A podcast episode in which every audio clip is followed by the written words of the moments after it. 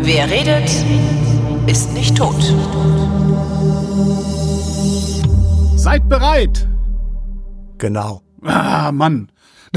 Du, du warst so verdammter Klassenfeind. Willkommen zum Geschichtsunterricht mit Matthias von Hellfeld. Hallo Matthias. Sei gegrüßt, mein Lieber, und ich bin bereit.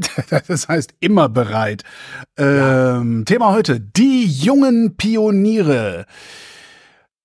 Ja, Ja, äh, Massen, Massen. Massenjugendorganisation in der Deutschen Demokratischen Republik, äh, weil irgendwas musste die Hitlerjugend ja ablösen. Ah, Ah, oh nee, das ist so geschichtsvergessen alles. ach, ich werd irre. Ich werd einfach irre. Wozu mache ich das mit dir seit Jahren? Ich schon, weiß es um doch diese, auch nicht. Diese Plattitüden zu vermeiden. Also pass auf, es ist folgendes. Wir sind mit diesem Thema und dieser Sendung nach Gotha gefahren, Mhm. in die Festhalle der kleinen Stadt Gotha, die im Übrigen sehr schön ist. Also das ist ein ganz schönes kleines Örtchen. Also ich und, dachte die äh, Festhalle, ja okay. Genau. Und da ist tatsächlich immer noch so ein bisschen der Charme der untergegangenen DDR zu verspüren. Und wir haben vor Publikum dort diese Sendung aufgezeichnet und es ging tatsächlich um die Gründung der jungen Pioniere. Und wenig anders zu erwarten, gab es dann natürlich auch eine Diskussion und hinterher saß dann so der ein oder andere Kader äh, der jungen Pioniere Ah. im Publikum. Und wir haben das sehr fein auseinander ziseliert, weil nämlich der eine von denen sagte, er hätte jetzt die Nase voll davon, permanent mit der Hitlerjugend zu werden. Entschuldigung. Strike. Daraufhin, daraufhin habe ich dann gesagt, das haben wir aber doch gar nicht gemacht, weil das auch völlig idiotisch ist, das zu tun, weil es gibt natürlich, äh, man kann natürlich Analogien ziehen und sagen, ja, das war so eine Art staatlich organisierte Jugendorganisation, das ist ja auch richtig, das stimmt ja auch. Aber die Hitlerjugend war eine Vorbereitung für den Krieg, ein, eine Unterorganisation oder ein Nachschubbecken für SA, SS und andere Parteikader, also NSDAP-Parteikader. Und die, die Hitlerjugend wurde von Anfang an in unterschiedlichen Gruppierungen auf Kriegsspezifika trainiert, also Marine HJ, Flieger HJ, Motor HJ und so weiter. Ähm, wo also tatsächlich Kinder, das kann man ja nicht anders sagen, das war ja ab zehn Jahre, also Kinder wurden dann in, ich sag mal, Modellflugzeuge gesetzt. Und dann konnten die schon mal ganz früh lernen, wie das so ist, wenn man so ein bisschen rumfliegt und irgendwas aus dem, aus diesem Modellflugzeug herausschmeißt und treffen muss. Und da wurde dann hinterher sozusagen gedacht, und es war dann ja auch so, ist es dann viel leichter, sich in ein richtiges Flugzeug zu setzen und Bomben abzuwerfen. Und das gleiche galt natürlich für die Marine HJ, für die Reiter HJ, für die Flieger HJ und was es da sonst noch alles gab. Also, das kann man nun wirklich nicht miteinander vergleichen. Gleichwohl hat natürlich auch die DDR ein Interesse daran gehabt, ich sag mal, möglichst lange die Jugendlichen so zu organisieren und zu auch beeinflussen, dass sie eben möglicherweise wirklich irgendwann getreue Genossen und Genossinnen wurden und diesen Staat der DDR sozusagen weitertragen und treiben würden. Und dabei hat man sich tatsächlich ein Vorbild genommen an der sowjetischen Jugendorganisation des äh, Komsomol. Das war die Pionierorganisation Wladimir Ilyich Lenin, gegründet am 29. Oktober 1918. Und damals war das tatsächlich eine Nachwuchsorganisation der KPDSU, also der Kommunistischen Partei der Sowjetunion, die ja bis 1990 ungefähr jedenfalls, sagen wir, in vollem Safte stand und dann allmählich unterging. Und Ziel war natürlich die kommunistische Erziehung. Damals war das Mindestalter 14, um in diesem Komsomol tätig werden zu können oder eintreten zu können. Und im Schnitt waren sie aber 20 bis 30. Also sie waren tatsächlich sehr viel älter. Junge Union. Ähm, hm. Wie bitte? So ein bisschen wie bei der Jungen Union. Die, Ja. Das ist ja auch immer nur irgendwie gefühlt 50-Jährige, die man da sieht. Ja. Ja, also jedenfalls, sie waren dann, und da, das ist wirklich tatsächlich, da kann man wirklich sagen, also vom, vom, von der Wortwahl her und von der, ich sag mal, von der Struktur her gibt es tatsächlich gewisse Ähnlichkeiten. Also Leonid Brezhnev, das war ein KPDSU-Generalsekretär, der mit diesen ganz mächtigen Augenbrauen, der sprach davon, dass diese Komsomol die Erbauer des Sozialismus seien und die kamen Mitte der 70er 50er Jahre sogar das Recht, Gesetzesinitiativen vorzulegen und sie hatten Kandidaten für die Volksvertretung. Also sie hatten wirklich einen sehr, sehr hohen Stellenwert innerhalb der sowjetischen, ich sag mal, Organisation des Staates und der Partei. Und die Nazis haben zur Hitlerjugend und zu den jungen Leuten gesagt, ihr seid die Bannerträger der Zukunft, ihr seid die Erbauer des nationalsozialistischen Deutschlands. Also da gibt es schon gewisse Ähnlichkeiten, aber mhm. die Absichten waren bei der Hitlerjugend tatsächlich andere. Und insofern ist dieser, dieser Vergleich dann, das haben wir dann auch in Gotha klären können, ist wirklich weder von uns gemeint gewesen noch ausgesprochen worden. Das wäre auch wirklich völlig zu kurz gegriffen und absolut unhistorisch. Also, die DDR wurde gegründet am 7. Oktober 1949. Die jungen Pioniere aber, die gab es schon ab dem 13. Dezember 1948. Also die waren schon vorher sozusagen auf, auf dem Tablett. Sie waren natürlich innerhalb der Sozialistischen Einheitspartei Deutschlands, die ja aus der Verbindung und dem zwangsweise Zusammenführen von SPD und KPD vorher entstanden war. Die jungen Pioniere waren Teil der freien deutschen Jugend. Diese freie deutsche Jugend, FDJ kurz mhm. genannt, wurde schon 1946 ins Leben gerufen und das mit dem Ziel, ich sag mal, die Jugendlichen, die in den Trümmern Berlins herumgelaufen sind, oder in diesem Fall Ostberlins, davon abzuhalten, sich nur auf dem Schwarzmarkt rumzutreiben und, und irgendwie durchs Leben zu schlagen, die sollte man oder wollte man schon direkt von Anfang an, ich sag mal, abgreifen, etwas martialisch gesagt, abgreifen und natürlich in diesem Falle sozialistisch erziehen oder indoktrinieren. Gehirnwaschen. Hm. Gehirnwaschen kann man vielleicht auch sagen. Aber selbst das war keine eigenständige Idee von Erich Honecker, der war der, der erste Generalsekretär oder Chef der FDJ, sondern es gab Vorläufer 1936 in Paris, 1938 in Prag, 1939 in London. Es gab Einflüsse der exilierten Jugendbewegung, die in der Weimarer Republik sehr stark war, von den Nazis dann bis spätestens 1936 durchgehend verboten wurde. Und manche waren, also manche der Führer dieser Jugendbewegung, der bündischen Jugend, Jugend waren also im Exil und die hatten damals schon im Exil die Idee, für die Zeit nach den Nazis eine staatliche Jugendorganisation zu gründen, die eben den Gedanken der Freiheit, der Unabhängigkeit und des Antifaschismus weitertreibt. Aber immer alles, und das, das finde ich eigentlich das Interessante daran, also eine, den Gedanken der Freiheit nach vorne treiben, aber innerhalb einer starren Organisation, die am ja. besten staatlich gelenkt ist. Ja. Das ist ja das Gegenteil. Ja, also im Nachhinein weiß man immer alles besser. Das stimmt, das stimmt. Ja, das stimmt. Ja, ja, genau. Also, aber es ist schon, dass letztendlich diente das alles, zumindest ist mein Verdacht, alles der Schaffung eines neuen, eines besseren Menschen und wie die, wie die russischen Behavioristen in den 30er Jahren ja schon äh, spätestens seit Pavlov wussten, ist das am besten, wenn du die Leute in jungen Jahren indoktrinierst, weil dann kommen sie in älteren Jahren nicht mehr so gut von der Indoktrination los. Das ist alles sicher richtig. Das war, ähm, ist das, gilt das für alle Jugendorganisationen? Oder ja, natürlich, natürlich, okay, klar. Okay. Ähm, aber ich will wenigstens, also ich möchte wenigstens, ich sag mal so, ich, ich versuche mein ganzes Leben lang wirklich herauszufinden, warum Leute, und ich sage jetzt mal einen ganz anderen Namen, wie Ceausescu, ja. der rumänische Staatschef und Diktator und wirklich Menschenfeind, wie der innerhalb dann doch, ich sag mal, von 30, 40 Jahren von einem bejubelten Reformer mhm. Zu einem verhassten Diktator wurde. Wie das geht und warum das so ist. Also ich, ich bin da auf keine Antwort gestoßen. Es gibt natürlich so psychologische Erklärungen, dass man dann an der Macht schnuppert und auf einmal durchdreht und so. Das ist alles klar, greift mir aber zu kurz, weil das gibt ja ganz viele. Also es gibt ja die ganzen roten Sekretäre ja. der KPDSU bis hin zu den polnischen Sekretären Gomulka und Co. Das waren alles Leute, die am Anfang von, vom Volk bejubelt als Reformer bejubelt wurden und dann später völlig abtreten und das genaue Gegenteil gemacht haben. Vielleicht waren die so, schon immer so abgedreht und das Volk hat es erst nur nicht gesehen. Ja, aber die, man kann ja auch die Schriften von denen sehen und was woll, was will ich eigentlich erreichen und was, ja. die haben ja auch Reden gehalten und wenn man das nimmt, kann man natürlich alles sagen, ist alles vorgehalten, aber dass, dass das Gangster von vornherein waren, das wage ich zu bezweifeln und die Frage, wie sie wurden, was sie waren, die treibt mich tatsächlich um und das gilt auch für so etwas wie die Freie Deutsche Jugend oder das Komsomol. Natürlich standen die auf den Trümmern der Vorgängerzeit. Das, also die Sowjetunion wurde gegründet auf den Trümmern eines vollkommen absolutistischen, idiotischen, verbrecherischen Zarenreichs. Ja. Obendrauf kommt noch, damals war es für die Leute, das finde ich eigentlich das Faszinierendste in der Vergangenheit, und die ist noch gar nicht so lange her. Damals war es für die Leute völlig normal, in kriegsartigen Auseinandersetzungen zu sterben. Auch das. Das finde ich. Aber das, ne? also ja, genau. Das, das, aber das macht ja genau, das meine ich ja. Also du, du hast solche Entwicklungen immer, weil das Vorgängersystem marodiert hat oder ex, explodiert ist oder ein Krieg war oder jedenfalls die, die Situation vollkommen außer Rand und Band geraten Ja. ist. Und dann, dann stehst du auf den Trümmern und sagst, wir müssen das jetzt anders machen. Wir Ja. müssen etwas völlig Neues schaffen. So.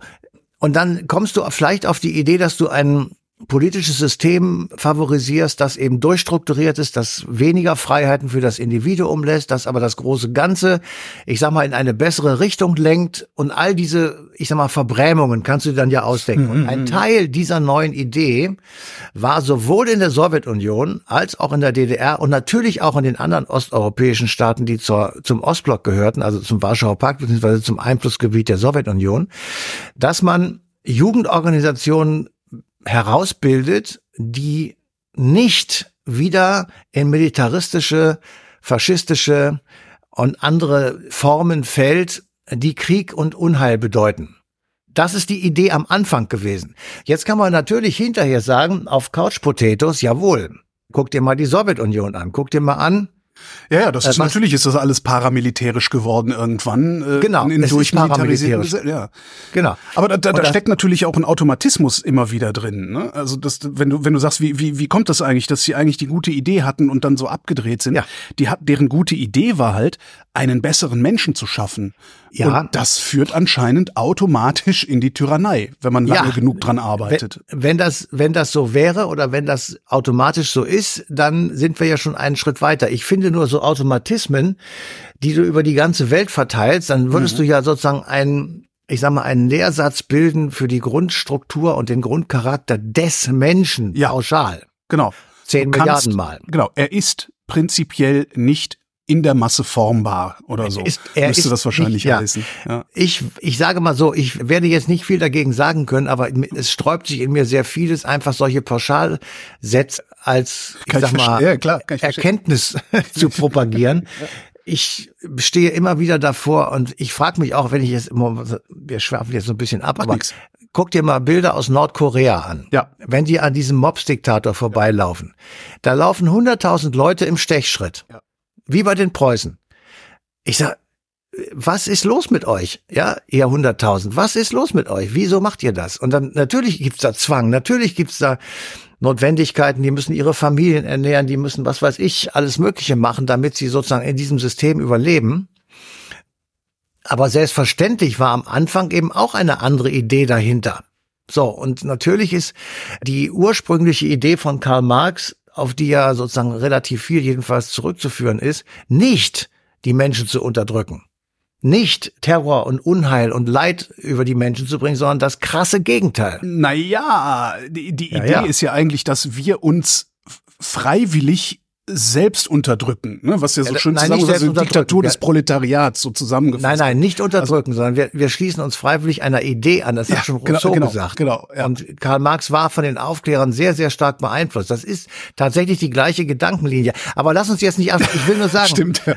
Ähm, ich habe, also ich, deswegen bin, gehe ich da auch sofort steil, wenn es heißt, junge Pioniere gleich Hitlerjugend. Ja. Das stimmt so nicht. Ja, die DDR hat eben keine Kriege angefangen. Sie hat nicht aufgerüstet und Militarismus gemacht. Natürlich war das irgendwie in unseren Augen alles militant. ja, Ja, natürlich ist das so. Aber wenn du dir eine Bundeswehrparade aus dem Jahr 1960 anguckst, dann ist das nicht minder ja, militant. da haben wir Ja. auch Fackeln getragen. Ja. Ja, und alles Mögliche haben wir da gemacht. Schwachsinn. Aber gut. Die hatten sich ein Bildungssystem ausgedacht, das sozusagen bei den jungen Pionieren in Klasse 1 angefangen hat, mit sechs Jahren.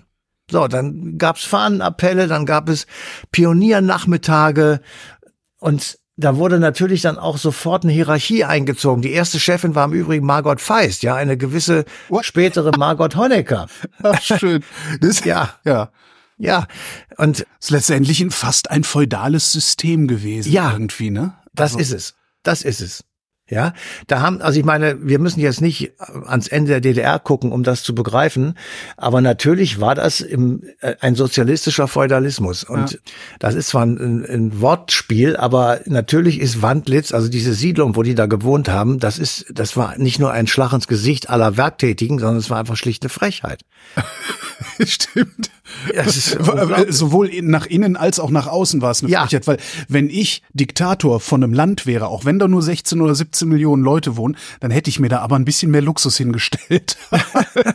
ja. Irgendein Kordsofa oder sowas. naja, aber für die Verhältnisse in der damaligen DDR war das Kordsofa mit Swimmingpool ja, okay, ja. Im, im Keller eben schon massiv. Aber ist ja auch egal.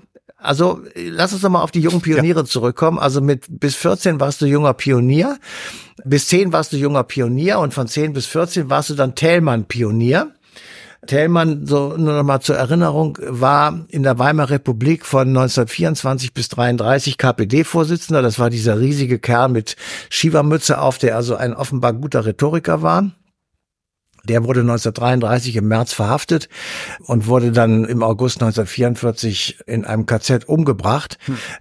Was im Übrigen auch, ich sag mal, so als Randnotiz für die Geschichte dann der späteren Sowjetunion und auch natürlich des kommunistischen oder der kommunistischen Systeme insgesamt eine, ein Hinweis ist. Es wird im August 1939 der sogenannte Hitler-Stalin-Pakt geschlossen. Und Stalin hätte ja mit Leichtigkeit Hitler sagen können, pass mal auf, wenn du diesen Vertrag mit mir schließt, dann möchte ich, dass so ein paar führende Genossen, die bei euch im KZ sitzen, entlassen werden und in die Sowjetunion kommen. Stimmt. Das hat er aber nicht gemacht, sondern er hat den, den armen Thälmann da einfach verrecken lassen, um es mal deutlich zu sagen.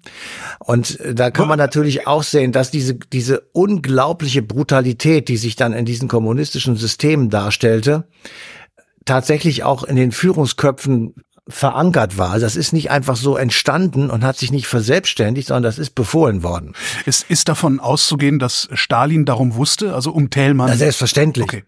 Selbstverständlich. Für Stalin, im Übrigen auch für Lenin, waren die deutschen Kommunisten sozusagen das zweite Standbein. Also die haben gesagt, wenn wir in Deutschland eine Revolution herstellen können und ausüben können oder auslösen können, dann gehört uns der Rest der Welt. Weil das waren für Deutschland war für die sozusagen das der Schritt nach Kontinentaleuropa und wenn du in Deutschland eine kommunistische Regierung aufgebaut hättest oder ein System hättest aufbauen können, das hätte den Rest des Kontinents relativ schnell mitgezogen. Ja. Und deswegen war er natürlich davon informiert. Und deswegen hat es ja auch so viele Deutsche gegeben, die im Exil in Moskau waren, von führenden Köpfen. Mhm. Also nicht, nicht irgendwelche Mitläufer, sondern ich sag mal Wehner und Ulbricht und so, die da alle waren.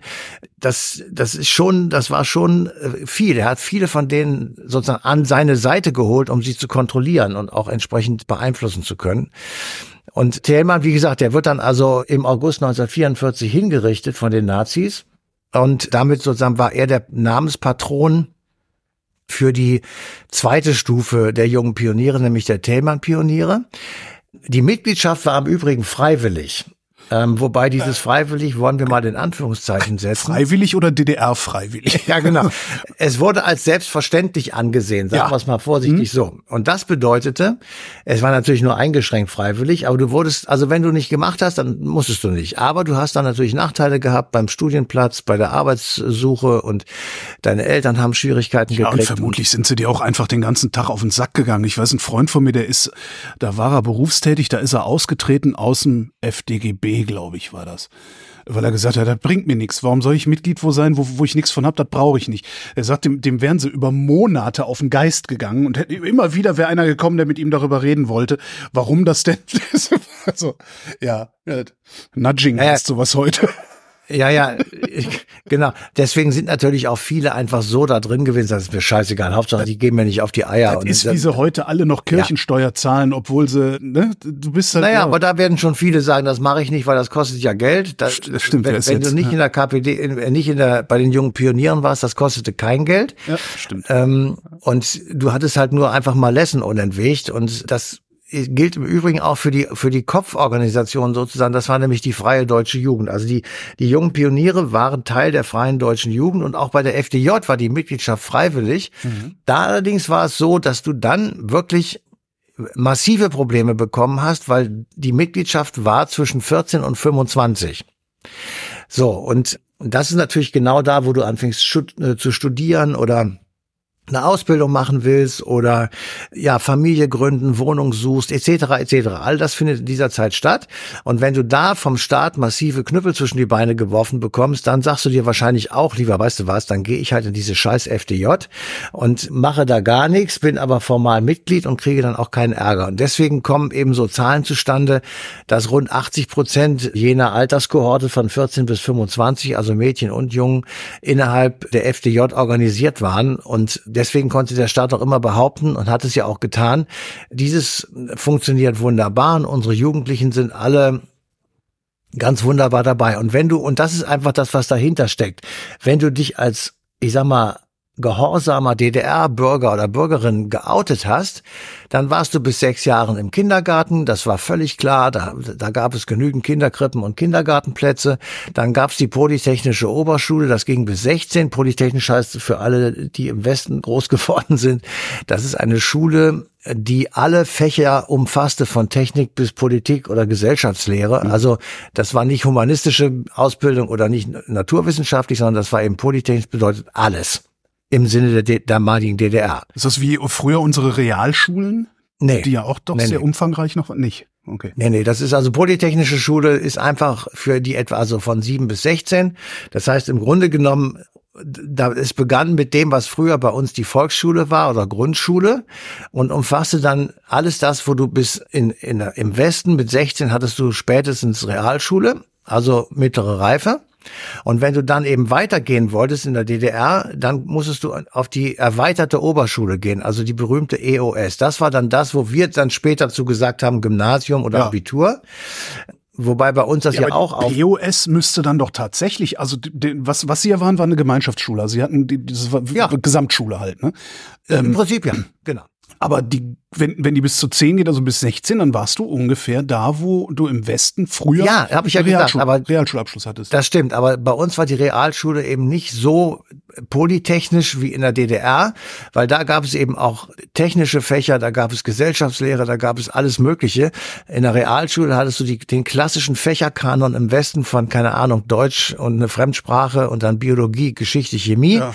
und Sport und Religion. So, aber ne, das war eben nicht, nicht handwerklich, das war nicht hm. technisch, das war nicht äh, sozusagen auf den Beruf vorbereitet, weil eigentlich war die Idee, dass die Abgänger der Polytechnischen Oberschule eine Berufsausbildung anschließen und da könnten sie dann meinetwegen auf eine Fachschule noch gehen. Dann gab es die berühmten BMA, das war eine Berufsausbildung mit Abitur. Das heißt, du machtest sowas, was wir heute auch machen, duales System. Du gehst, du machst, ich sag mal, eine Schreinerlehre ja. und gehst aber gleichzeitig noch zur Schule und kannst das ja ausweiten.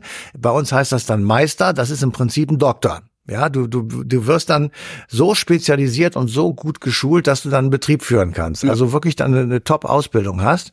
Und äh, wenn du eben nicht handwerklich machen wolltest und keine Ausbildung machen wolltest, dann machtest du einfach die erweiterte Oberschule und mit dieser erweiterten Schu Oberschule konntest du hinterher studieren. Studium war kostenlos, aber ja, das ist natürlich dann wieder das große Aber, geknüpft an eine Zustimmung zum System der DDR. Das heißt, du musstest dann entweder Parteimitglied sein oder in den entsprechenden Kaderorganisationen teilnehmen und sich sozusagen gut aufführen. Wenn du das nicht hattest. Treuheit oder Treue. Genau, Linientreu. Wenn du das nicht tatest, dann wurde dir sozusagen Stress gemacht und das geht dann natürlich noch weiter.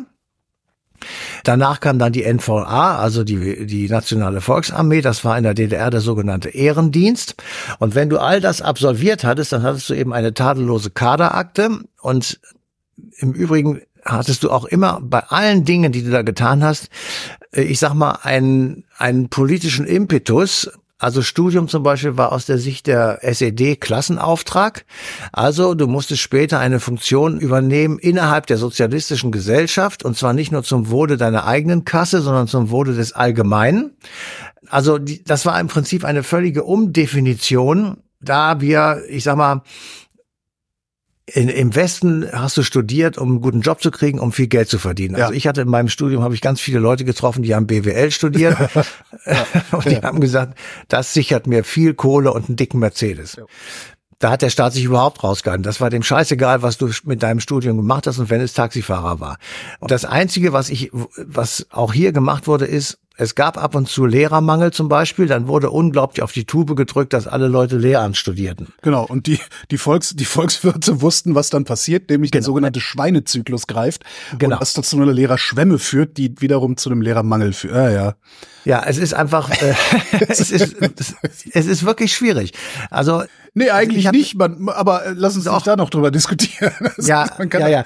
Aber das Steuern von, ich sag mal, Berufsausbildung und, und dem Füllen von Arbeitsplätzen, die dringend notwendig sind, also zum Beispiel in der Pflege jetzt gerade, das ist wirklich schwierig, weil du, das sind verschiedene Knöpfe, die du da drehen musst, und zwar alle in die richtige Richtung. Und das kann eben schon mal auch schiefgehen, weil wir ja nicht über ein paar reden, sondern über zigtausende, die das machen müssten oder eben nicht machen müssten. Das kann ja auch mal andersrum sein. Hm.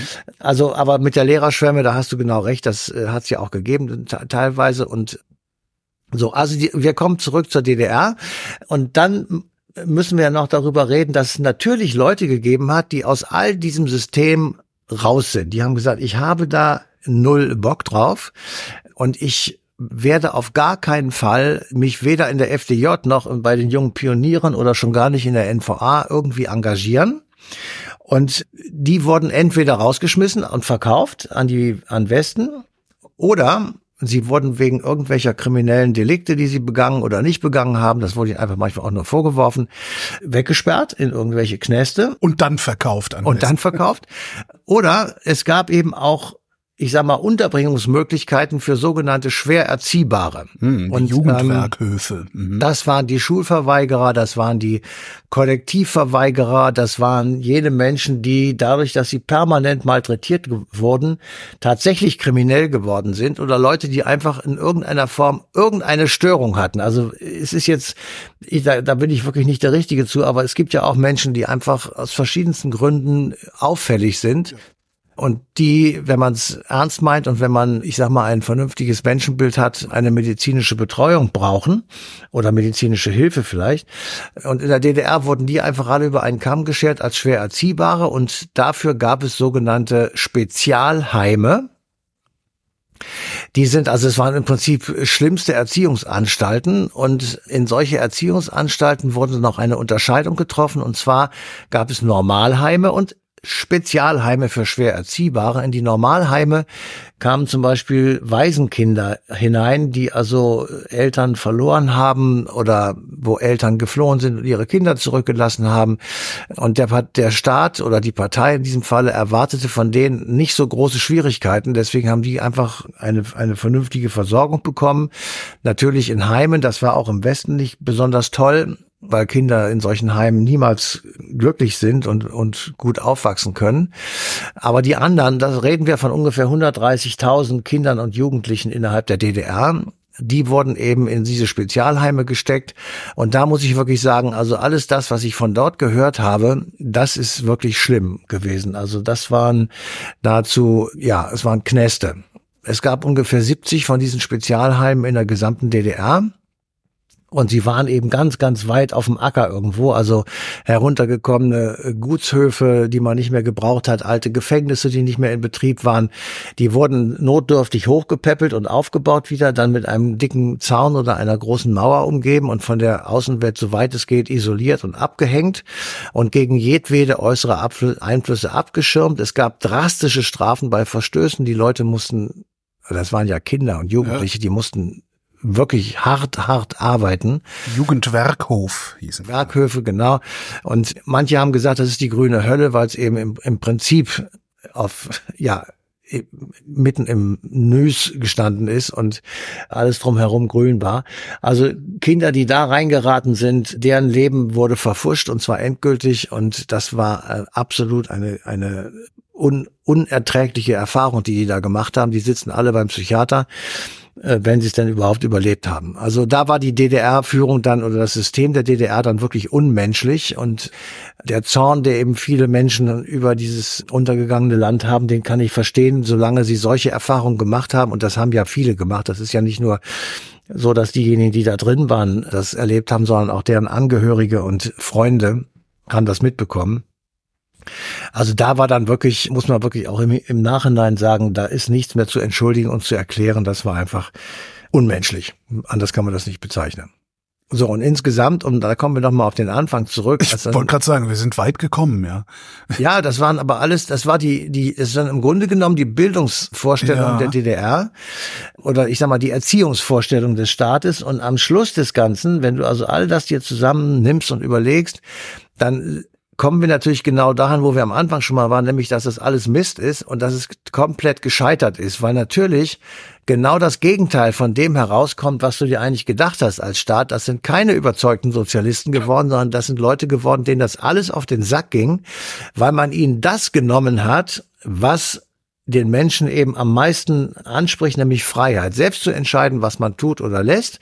Und in dem Moment, wo du das ich sag mal, einschränkst oder sogar verbietest. Bei den Nazis wurde es ja mit, mit Knast und allem möglichen verboten. Wenn du einfach nur, über, muss man sich wirklich mal überlegen. Das, und deswegen kann man das eben DDR und, und NSDAP nicht vergleichen oder Drittes Reich. Wenn du im, wenn du im Jahr 1938 mit fünf Leuten einem Rucksack auf dem Rücken und einer Gitarre um den Hals durch den Wald gezogen bist, dann warst du verdächtig. Wurdest du verhaftet. Es war verboten. Du wurdest verhaftet. Du musstest das innerhalb der Hitlerjugend tun. So, und dann haben, ich meine, überleg mal, was das bedeutet. Es ist doch klar, dass die Leute dann sagen, sag mal, habt ihr einen an der Marmel? Wozu? ja, wozu? Ja, und damit äh, züchtest du dir Widerstand heran und, und Leute, die unglücklich sind und die keinen Bock auf dieses System haben. Und das Gleiche war in der DDR. Die Leute sind zwar nicht fürs Gitarre spielen und, und Wald rumlaufen verhaftet worden, aber eben, wenn sie irgendwie anders sich verhalten haben, wenn sie lange Haare hatten, wenn sie Punkmusik gehört haben und irgendwie sich, ich sag mal, in irgendeiner Form auffällig verhalten haben, dann landeten die in solchen Werkhöfen. So, und damit bist du, du, du ziehst dir Leute ran, die einfach das alles Mist finden, was dieser Staat macht. Und das Gegenteil war beabsichtigt. Und das ist am Ende des Tages, muss ich wirklich sagen, das hätte man eigentlich vorher wissen können. Moment. Du sagst doch immer, dass man das nicht sagen soll, dass man irgendwas vorher hätte wissen können. Ja, aber jetzt, also für die jetzt. nächsten, die das auch versuchen, ich habe es jetzt gesagt, ja, Leute, genau. Leute, wenn ihr den, wenn ihr Jugendlichen die Freiheit nehmt, das wird nicht klappen. Matthias von Hellfeld, vielen Dank. Genau, ja. Und euch vielen Dank für die Aufmerksamkeit. Die passende Ausgabe Eine Stunde History läuft im Radio, nämlich am 11. Dezember 2023 auf Deutschlandfunk Nova.